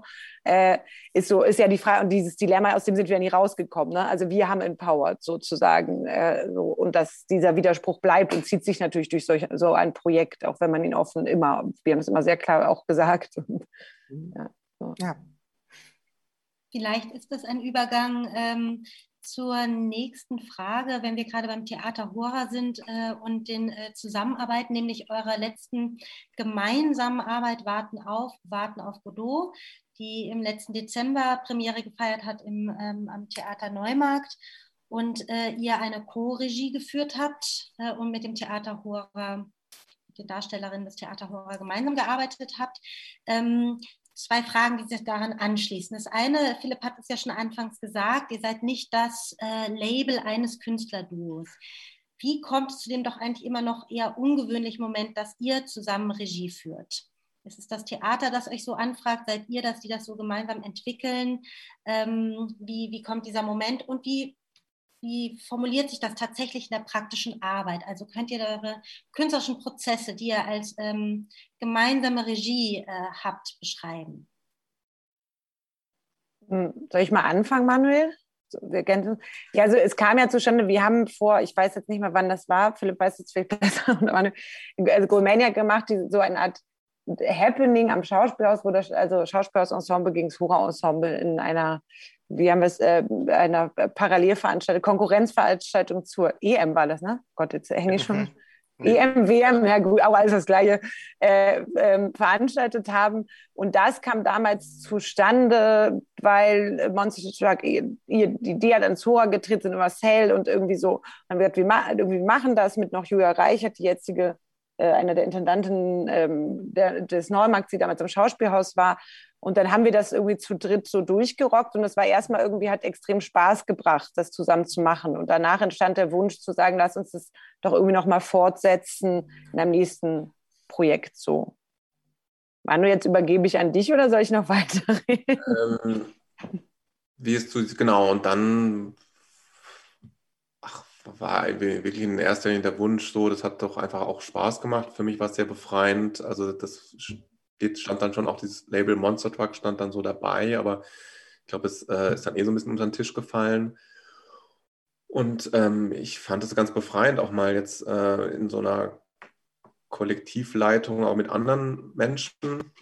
Und dann dachten wir, warum nicht, machen wir nochmal was zusammen. Und dann kam, kam das, dass einfach äh, praktisch äh, Julia dann ähm, da die Leitung vom Theater Neumarkt mitbekommen hat. Und dann war sie auch in Zürich, das ist ja auch dann mit Hora, hat ja auch irgendwie Sinn gemacht. Und äh, genau, dann haben wir auch überlegt, was, was kann man da machen, aber es ging auch so, bleibt man in diesem Sport. Äh, drin, wir wollten so auch kurz so ein Minigolf-Event machen und, und dann am Ende sind wir bei Samuel Beckett gelandet. Äh, kann auch kein Mensch mehr nachvollziehen, wie das so kam. Und ja, wir haben dann halt überlegt, war es wirklich klassisch? Wir haben Verschiedenes überlegt. Es war auch schon, ähm, früher hatten wir nochmal so eine Geisterbahn, das fällt mir ein, das war nämlich auch schon in der Bewerbung von sozusagen Julia und dem Trio fürs Neumarkt drin. Und genau, und irgendwann sind wir beim Beckett gelandet, weil ich glaube, das war, ich hatte irgendwie eine Sehnsucht, vielleicht mal so jetzt ein ganz klassisches Stück, also weil das ja sozusagen äh, gerade im Hora eher selten gemacht wird, zu sagen, da wo jetzt schaffen eigentlich alle die Klassiker wieder ab so und Hora schafft sie an, weil so irgendwie haben wir über das und dann kamen wir auf Warten auf Godot, weil so verschiedene Dinge drin waren, wo wir so Verbindungen gesehen haben, auch zu den Kollegen mit Beeinträchtigung. Und so begann das irgendwie, dass wir gesagt haben, gut, dann machen wir jetzt das. So, wie so Entscheidungsfindungen sind, so ganz sind sie auch nicht immer nachzuvollziehen, aber dann wirft man sich erstmal rein und tut. So. Ich frage nochmal wirklich nach dieser konkreten gemeinsamen Arbeit, also dass sich das entwickelt als Idee, dass es ein konzeptionelles gemeinsames Denken gibt. Ähm, ist jetzt das eine Moment, äh, kann ich gut nachvollziehen. Wie funktioniert das jetzt in der konkreten, praktischen Probenarbeit, gemeinsam mit den Darstellerinnen und ähm, einer zweifach besetzten Regieperson? Also man muss, glaube ich, sich für Regie verantwortlich zeichnen. Wie habt ihr das organisiert, ganz konkret? Genau, ich glaube, einmal muss man so vorweg nochmal da in Klammern setzen, diese Produktion war wie so viele in diesen letzten Spielzeit wahnsinnig geprägt von tausend Verschiebungen durch Corona äh, so und auch am Ende ja ähm, ganz viel hat sich dann ergeben durch äußere Umstände, wie später war das Neumarkt noch offen, aber die Kollegen mit Beeinträchtigung des Hora war geschlossen, durften nicht dann gleich vor Ort sein, so es gab da viele. Ansonsten ist gar nicht, ich würde sagen, ähm, ich bin, ich, ich im Gegensatz zu Manu, da ergänzen wir uns halt sehr gut. Also man widerspricht mir, ich probe halt sehr gerne. so. Ich hänge auch wahnsinnig gerne dann einfach ab, auch so mit den Horas und den Spielern und äh, probiere Sachen irgendwie aus oder bin so gern. Also äh, den und ich glaube, da haben wir uns irgendwie so gut ergänzt, dass ich auch viel dann so aufwärmen und proben und äh, gemacht habe. Also ähm, und äh, aber mit Manu, wie auch die Manu sehr gut ist, so Ideen sehr genau zu schärfen oder so konzeptionelle Arbeit oder so wie Systeme, was man ausprobieren könnte, also diese Denkwerkstatt so. Und das würde ich sagen, war so, und ich habe dann ist wie ausprobiert oft und dann kam man zu, hat man drauf geguckt, haben hinter drüber geredet, so. Ja. Ähm, genau, das war irgendwie viel. Und dann war es auch so, wir hatten ehrlich gesagt lange, wir hatten so die längste Leseprobe ever auf Zoom. Wir haben halt ewig einfach die Stücke gelesen, weil wir uns nicht treffen konnten. Daraufhin, dass, dann habe ich dadurch irgendwie mal Text ein bisschen sortiert, was ging, was nicht. Und dann Hamann und ich irgendwie das dann, äh, das war so ein praktisches Sortieren fast, irgendwelcher Text springt dann an, was können sie auch oder wo haben, resonieren sie und dann haben Anne und ich drüber geredet und ist eher dann nochmal äh, mit wacherem, konzeptionelleren Auge drüber gegangen. Und dann ist sicher, man kannst du eher was zu sagen, äh, ja auch einfach Ausstattung nochmal so. Also die, Frage, de, de, wie weit ist auch der Raum, die Regie oder so, also insbesondere jetzt, bei, also mal ja bei den Arbeiten, aber insbesondere auch noch bei diesem Abend, der ja von entfernten Darstellern und Darstellerinnen lebt. Genau. Ja, also irgendwann war ja klar, okay, es äh, wird ja dann auch ein Bühnenbild geben und ein, äh, es gibt ja auch ein Bühnenbildbudget. Und weil ich es einfach studiert habe oder auch als Bühnenbildner gearbeitet habe, dann war es auch so ein bisschen klar, das ist meine Baustelle. Und dadurch, dass dann, äh, also der Plan war, dass äh, Leute von Hora und äh, zwei Leute aus dem Ensemble vom Theater Neumarkt dabei sein sollen. Und das war dann ja am Ende nicht mehr möglich. Und dann haben wir so eine äh, so eine audiovisuelle Installation eigentlich draus gemacht. Und dass äh, ja, also da war jetzt nicht der Raum, der war jetzt nicht als erstes, aber ich, das finde ich auch allgemein gesprochen auch oft interessant. Also warum muss es immer ein, also jetzt ist vielleicht äh, Warten auf Godot nicht das beste Beispiel, aber warum muss es immer so ein, ein Text geben und dann überlegt man sich, wer könnte da Regie machen, dann überlegt sich die Regie, wer könnte da Bühne machen und dann so, also dass man immer so dieses, äh, dieses, dieses, äh, diese Schräge so hat. Und also man kann ja auch mal überlegen, äh, man hat jetzt baut irgendeine Installation hin oder äh, Musiker, Musikerin sagt, ich mache jetzt irgendwie ein Stück und du denkst dir dazu irgendwie ein, ein, schreibst dazu einen Text. So, also warum muss das immer so in dieser Reihenfolge sein? Oder auch mit Monster Truck arbeiten wir ja auch sehr installativ und da ist dann oft ein, ein Bühnenelement, ist dann eigentlich so das Konzept oder das ist äh, äh, genau.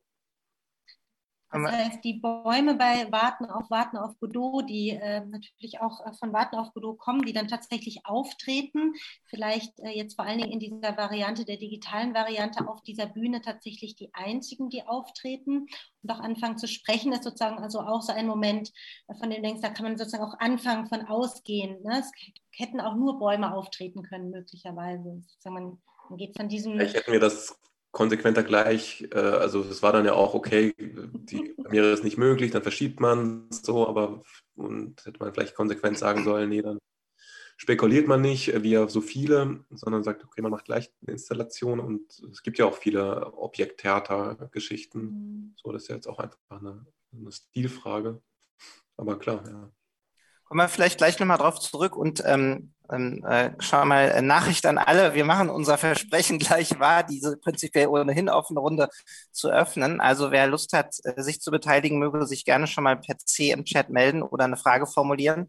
Ähm, wir öffnen das gleich, aber wie gesagt, schaltet euch jederzeit schon ein. Ich will nochmal äh, äh, noch mal kurz äh, auf diese Machtidee zurückkommen. Hierarchische Strukturen haben ja auch eine gewisse Einfachheit. Ne? Ich denke jetzt an ich denke an, an, an, an Captain Picard, da klappt alles hervorragend auf der Brücke der Enterprise. Er holt sich von einem Rad ein, er ist ein guter Typ äh, und dann hört er sich alles an und am Ende entscheidet er, make it so. Und es ist relativ einfach, weil es eine militärische Struktur ist, führen das auch alle aus und wenn nicht, kommt es zum dramatischen Konflikt. Ihr habt euch nun beide immer wieder in Kontexte begeben, wo ähm, man diese Entscheidungsmacht mindestens teilt, wenn nicht sogar eben, wie Nele geschrieben hat, ganz abgibt. Und das, äh, da würde ich gerne noch mal gerne aus dem Nähkästchen geplaudert, ein paar ähm, ja, Tricks eigentlich hören. Vielleicht gerade ne, Manuel Monstertrag ist eine große Gruppe gewesen. Ähm, bei Zweien kann ich mir das noch ungefähr vorstellen, wie ihr miteinander kommuniziert und arbeitet. Ensemble äh, Theater Hora ist eine Riesengruppe. Wie geht man um mit diesen Einigungs- und Aushandlungsprozessen? Wie ist da eure Erfahrung im Arbeiten äh, gemeinsam? Äh, wo ist der Reiz daran und wo ist aber auch das Risiko und die Herausforderung vielleicht? Erreicht?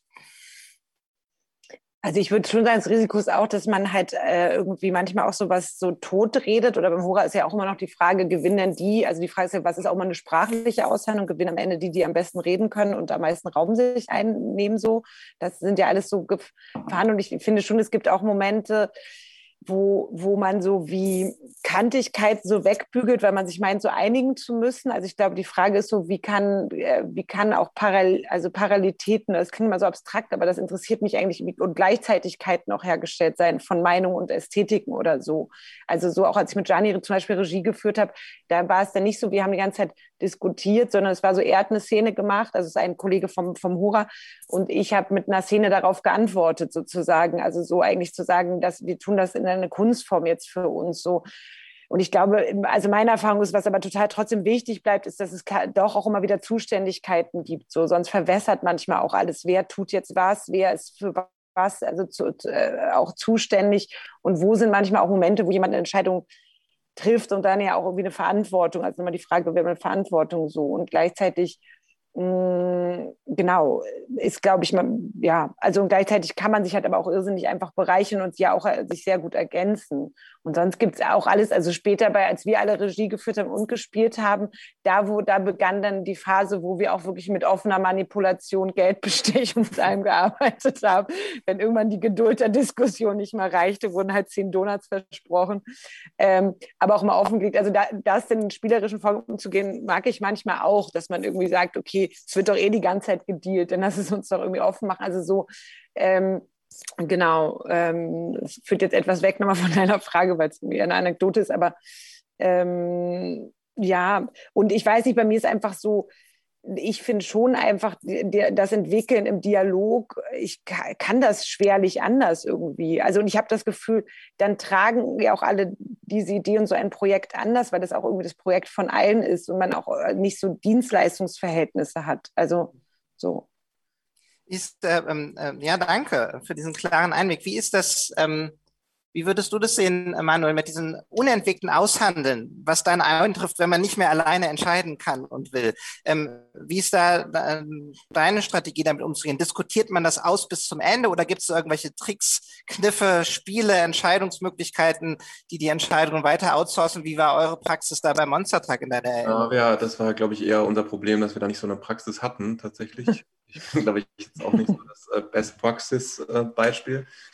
Äh, äh, und natürlich ist auch ihr Glaube, dass man sagt, gut, diese ähm, Machtmechanismen hebelt man ganz elegant aus, wenn man im Kollektiv arbeitet. Das ist mindestens genauso krass. Sei es, dass man als Kollektiv sich untereinander, miteinander sich aushalten muss oder wenn man externe Leute dazu holt, ob jetzt die Regieposition von einer Person ausgefüllt wird oder von fünf, macht für mich keinen Unterschied. Ich würde, glaube ich, eher diese Position in Frage stellen. Und ja, wie haben wir das konkret gemacht? Ja, auch schon so der, der am lautesten oder der so am, äh, der, der am verstärksten, also so ein bisschen darwinistisch, also das äh, stärkste Idee, die man halt immer wieder weiter äh, oder es muss gar nicht die stärkste Idee sein, sondern einfach die penetranteste Idee, weil man halt locker lässt und dann irgendwann, ja gut, dann machen wir es halt oder dann am Ende wird dann so ganz doof abgestimmt. Und ich glaube, da gibt es andere Gruppen da, äh, die dann auch über eine Meditation, Meditation wie sagt man, Mediation äh, oder äh, so Coaching und da auch irgendwie eine bessere, wir haben das auch nie oder wir fanden das am Anfang auch immer, das ist ja so eh so und wir sind doch hier so die Punkgruppe und Streit ist geil und das ist es halt, also hat man sich natürlich auch verändert und ja, ich weiß nicht, ich bin jetzt auch, äh, wenn mich jetzt so junge StudentInnen fragen würden, sollen wir ein Kollektiv gründen, weiß ich nicht. Aber ich war also. Sehr subjektiv. Also genau, wir haben auch mit Losverfahren, Abstimmung, alles mögliche, wir haben sehr vieles versucht so. Aber was ein Punkt, den Manuel sagt, den würde ich auch irgendwie, das würde ich jetzt irgendwie so ein, auch ich glaube, es ist gut, irgendwie auch zu überlegen, ob man man also Mentoring holt oder Coach oder so. Also Streitkultur ist ja auch super und Anarchie und Punk und trotzdem muss man auch lernen zu streiten, Feedback sich zu geben oder so. Und ich glaube, gerade wenn so die erste Verknalltheitsphase in so Gruppenarbeiten oder so vorbei ist, äh, kommt dann die nächste Phase und ich glaube, eigentlich tut man sich einen Gefallen schon früh irgendwie äh, jemand dazu zu holen, der ab und zu von externen so Gespräche mitführt. Selbst also gerade dann, wenn es halt noch nicht Troubles irgendwie gibt, damit man irgendwie wie so eine Gesprächskultur hat, glaube ich, miteinander. Das, das ist sowas, was ich sollte mich jemand hier um Rat sagen würde. Passieren. Ich habe noch eine, eine abschließende Frage, vielleicht erstmal oder vorläufig erstmal abschließend, bevor wir, ich sehe schon eine erste Frage im, im Chat, wir äh, dahin öffnen.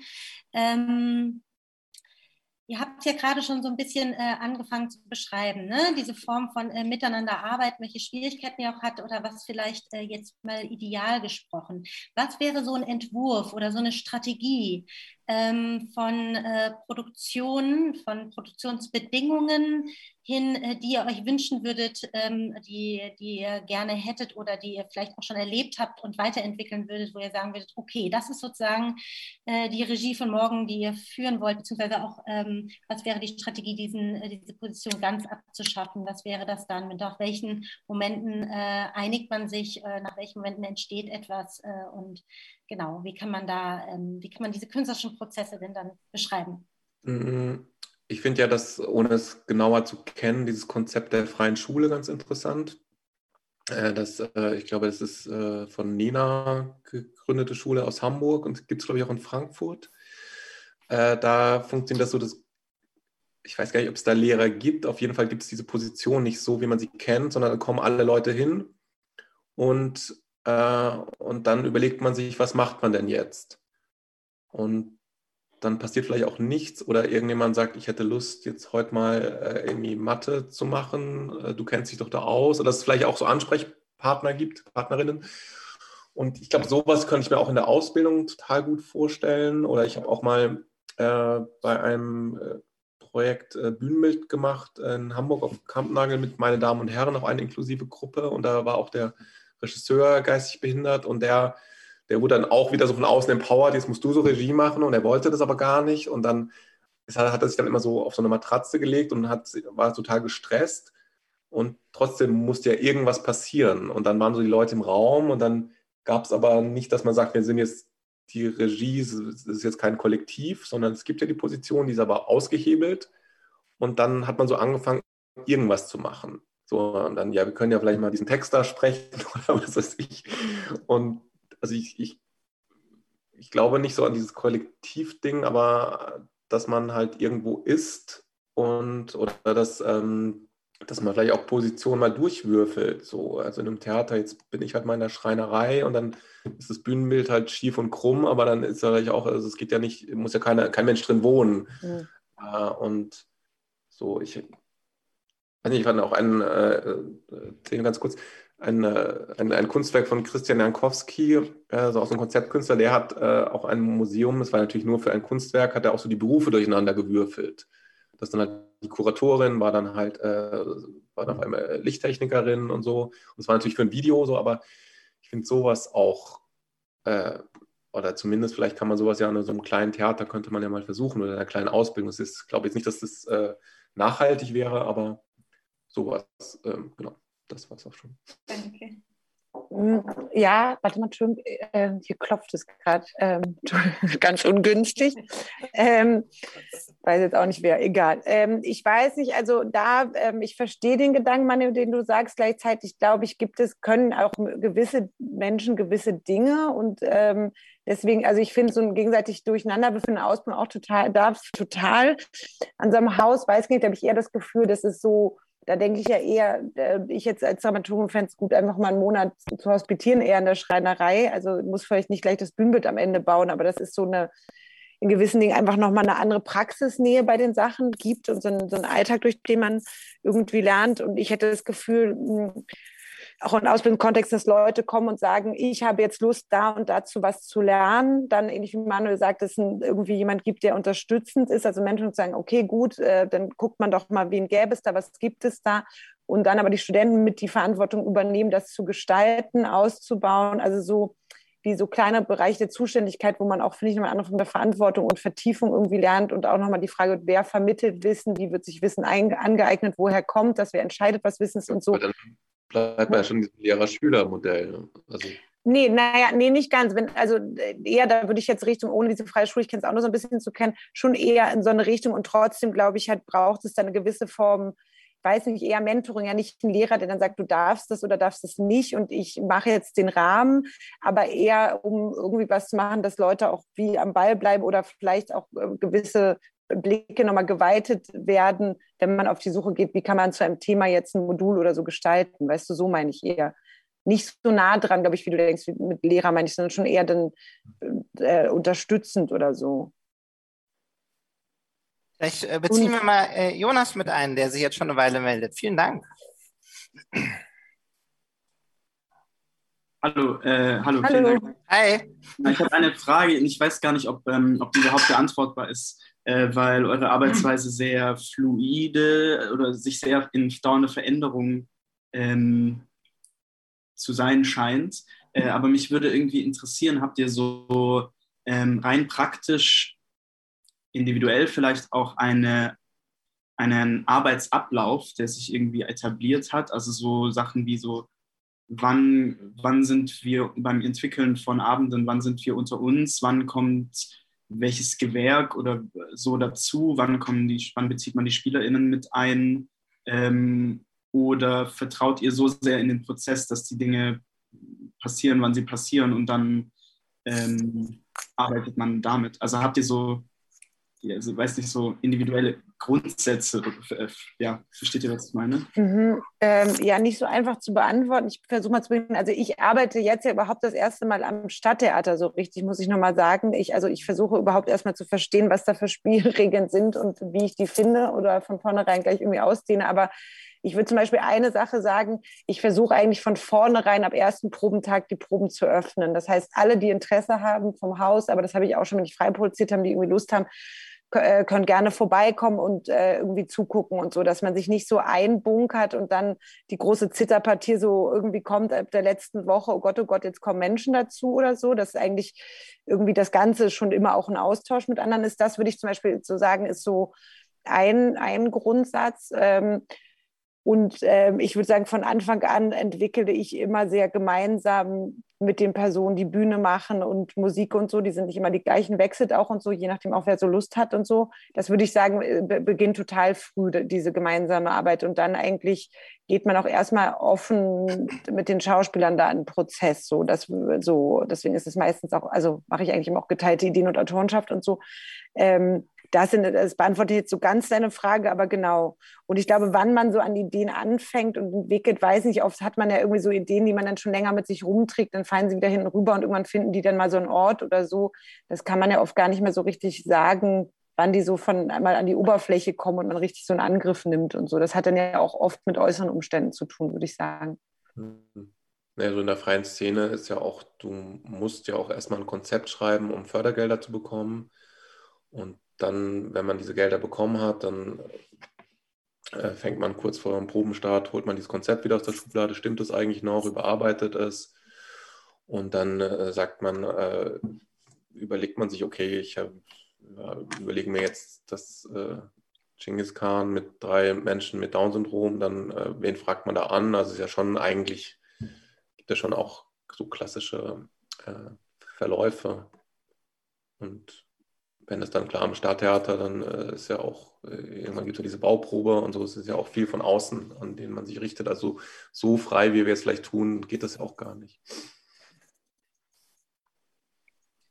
Gibt es noch weitere Fragen oder Kommentare? Hm.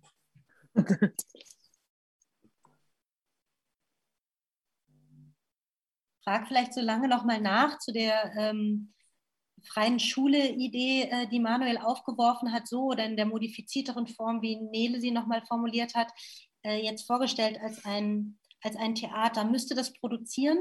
Also müsste es darum gehen, dass es äh, äh, Projekte gibt, wie werden die organisiert, weil das ist ja der Moment, worauf hingearbeitet wird. Gibt es von daraus andere Zwänge oder äh, andere Bedingungen, in die das überführt werden müsste? Naja, ich glaube. Also in der Schule muss man keine Arbeiten schreiben, das ähm, meinte ich so als Analogie. Ich frage mich ja immer so ein bisschen, das also war jetzt auch noch ein Unterschied, weil ich jetzt ja sozusagen auch erste Schritte erstmal mache außerhalb des Horas so ein bisschen. Also nicht aus, ich habe ja schon immer freier noch Sachen gemacht, aber ist so, was ja beim Hora zum Beispiel, würde ich auch sagen, Anfang wahnsinnig toll war, auch für mich nach dem Studium, als ich auch sehr lost irgendwie war und auch erstmal in die Fabrik arbeiten und gar nicht so richtig wusste, wie man das jetzt so tut, mit in diesem Berufsleben zu Fuß zu fassen, war wahnsinnig toll am Hora und befreiend, dass man sehr lange ohne Produktionszwang, irgendwann war das dann auch zu lange, aber erstmal so probiert hat und dass es gerade gleich immer so ein Produkt geben musste. Also genau, irgendwann war es dann auch mal gut, aber äh, und das frage ich mich irgendwie so nochmal, wie man diese solche Art von, ja, eher so Forschungslaboren oder um dieses sehr sperrige Wort jetzt mal zu benutzen, äh, wie weit sowas auch an anderen Orten irgendwie geht, geht so. Und ähm, Genau. Und plus, dass ich halt total glaube, dass man Probenzeiträume wohl langsam verstehen, dass das halt komplex ist jetzt so an größeren Häusern, dass das halt nicht nach Schema acht Wochen on Block sein kann. Also, dass sozusagen, äh, das muss ja, äh, da ist ja jedes Projekt eigentlich auch nochmal anders und braucht anderes so. Ähm, vielleicht so, so zur zeitlichen Frage nochmal. Mhm. Ja, und ich würde schon sagen, das ist klar, es gibt dann, dann Stücke so und Premieren und meinetwegen auch ein Abo-Publikum, aber wie sie halt entstehen, sind anders. Und ich meine, auch so dieser Regieberuf, den gibt es ja noch gar nicht so lange. So, ich, also es gab ja auch davor schon, äh, wurden ja auch Stücke, äh, gab es ja auch Theater. Und dass das erstmal äh, äh, so, ich weiß gar nicht, wie da, wie da entstanden ist, oder dann ja auch so irgendwie von diesem dass dann auf einmal so, so diesen Chef geben muss, der dann auch äh, natürlich sehr männlich konnotiert. Und ich glaube, also wenn, äh, also so wie so der berühmte Lappen, der hochgehen muss, also irgendwas wird dann da präsentiert. Und ich glaube auch nicht, dass es künstlerisch schlechter ist, als wenn es dann so die, die eine äh, Genie-Person dahinter gibt, die das dann alles anleiten muss. Oder das Genie-Kollektiv. Also wie gesagt, ich will da gar nicht, ähm, ich würde das ja so, sogar gleichsetzen. Hm. Ja, also ich finde, ähm, um dieses Gespräch äh, für mich so ein bisschen zusammenzufassen, haben wir so ein bisschen gestartet, äh, Regie als Machtverhältnis zu besprechen und sind immer stärker in die Richtung gegangen, Regie was, was als, ich würde sagen, Arbeitsverhältnis zu begreifen, ähm, dass man äh, gestalten muss. Das heißt, dass man nicht nur angefangen von der Idee, die du eben auch schon kritisiert hast, Manuel, warum eigentlich den Regisseur immer nur und vor allem als einen besonders kundigen Interpreten von Literatur zu dramatischer oder anderer Literatur verstehen, sondern erst einmal auch als schaffenden Künstler hin zu einem Verständnis dieser Funktion als jemand, der oder die auch Strukturen mitgestaltet und Arbeitsbedingungen sich erst äh, einrichten muss, um bestimmte künstlerische Tätigkeiten äh, äh zu ermöglichen. Das ist immer so leicht gesagt, auch die freie Schule, ne? aber letztlich ist das ganz schön radikal, äh, was wir da äh, diskutieren und ich persönlich übrigens auch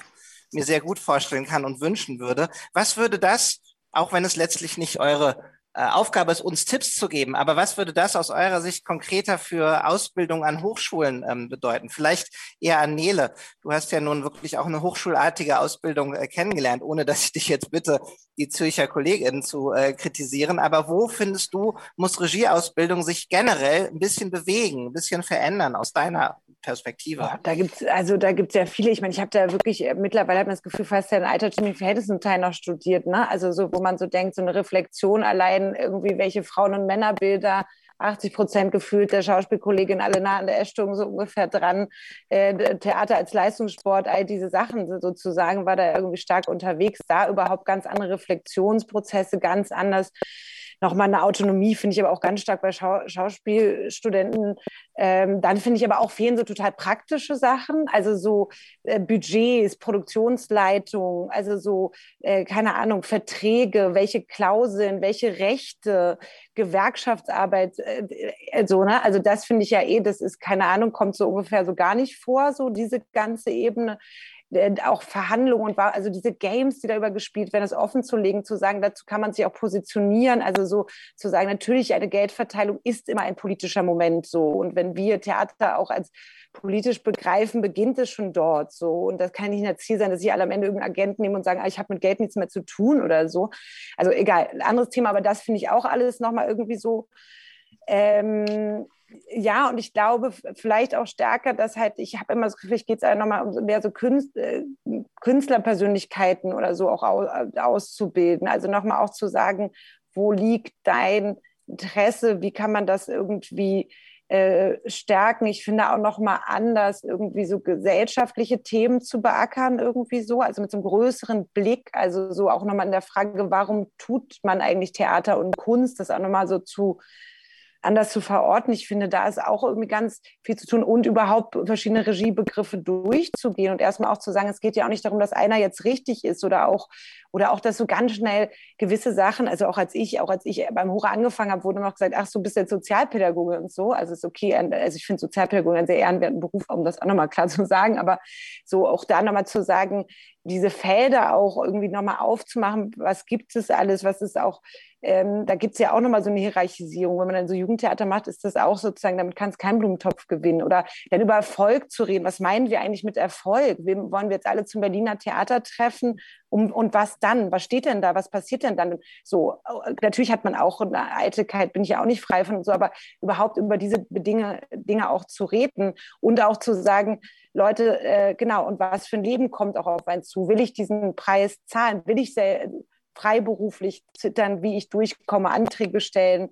Also keine Ahnung, also auch da nochmal zu, das in so ein größeres Blick von Leben irgendwie zu tun. Das klingt jetzt ein bisschen eh so, aber ich finde so um auch deine Verantwortung. Ich finde jetzt auch im Nachhinein, dass man ist so wahnsinnig jung und weiß so wenig irgendwie und da liegt so ein langes Leben noch vor einem, wo das ich das Gefühl habe, das fände ich schon irgendwie gut, da nochmal in andere ähm, Gespräche zu kommen. So. Danke. Ähm, Nikolaus, du hattest dich gemeldet, wenn ich das richtig gesehen habe. Äh, ja, ich wusste gerade nicht ganz genau, über, welche, über welchen Kanal, deshalb habe ich die gelbe Hand gehoben. Ja. Äh, erstmal vielen Dank für das, für das wirklich interessante Gespräch und äh, ich bin ja, äh, war ja jedes Mal irgendwie da, wenn ihr im Museumturm wart, bin großer Fan von eurer Arbeit. Also insofern finde ich es ganz toll, dass ihr da seid bei der Veranstaltung. Ähm, ich würde ganz gerne nochmal anknüpfen an die, an die äh, Überlegungen gerade eben. Also ähm, ich arbeite im Augenblick mit den Studierenden über Johann Simons und da merkt man ja, dass ähm, diese holländische Förderung zwischen den 80er Jahren und, naja, das war so irgendwann so nach der Jahrtausendwende, wo sich das dann geändert hat, scheint ja tatsächlich eigentlich besser zu sein für Gruppen wie euch. Also, dass man tatsächlich sagt, man unterscheidet ähm, kategorisch zwischen einer Truppenförderung, die dann tatsächlich künstlerische Truppen so fördert, wie man eben auch in anderen Bereichen Künstlerförderung macht, dass Leute quasi für ihre künstlerische Arbeit äh, Geld zur Verfügung bekommen und dann schauen können, was sie dann, äh, wo sie die dann ansiedeln und was sie damit machen und auf der anderen Seite Produktionsstätten.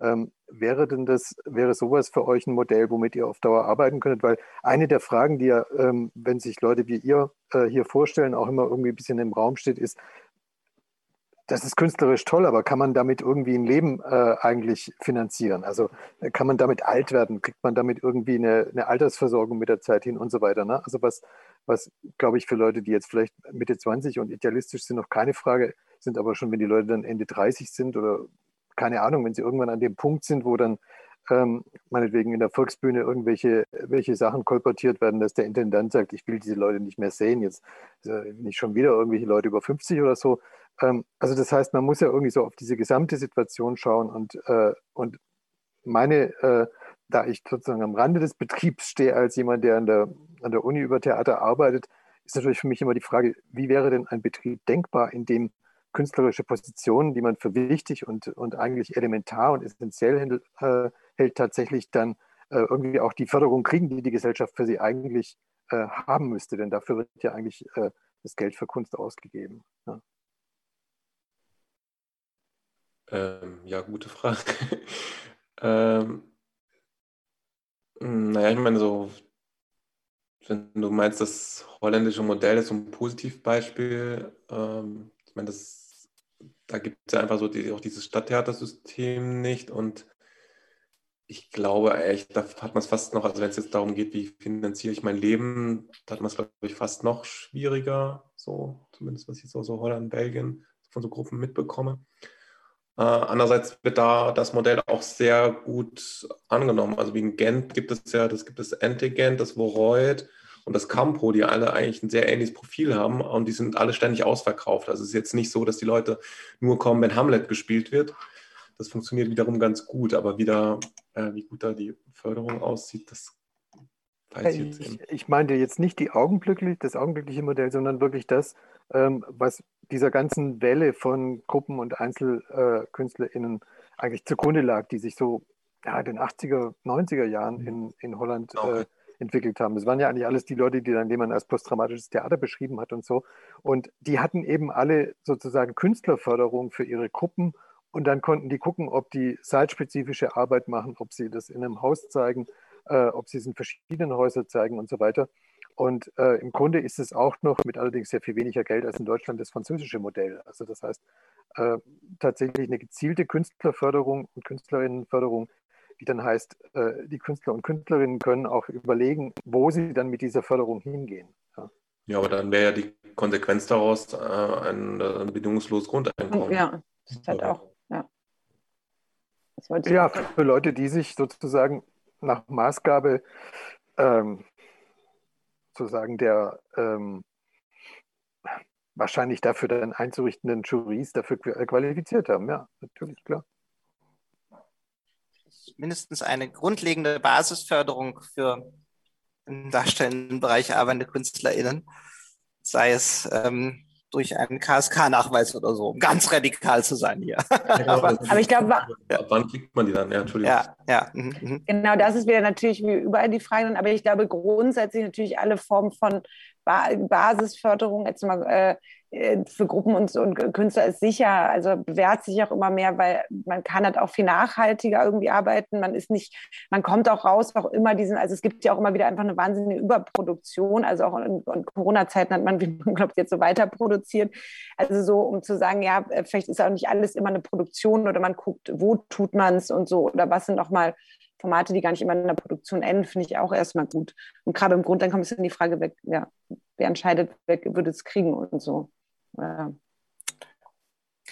Ich blicke auf die Uhr. Wir nähern uns dem Ende. Es gibt natürlich noch die Chance, sich mit einem C ins Gespräch einzumischen. Letzte Möglichkeit, ihr seid herzlich eingeladen. Hm.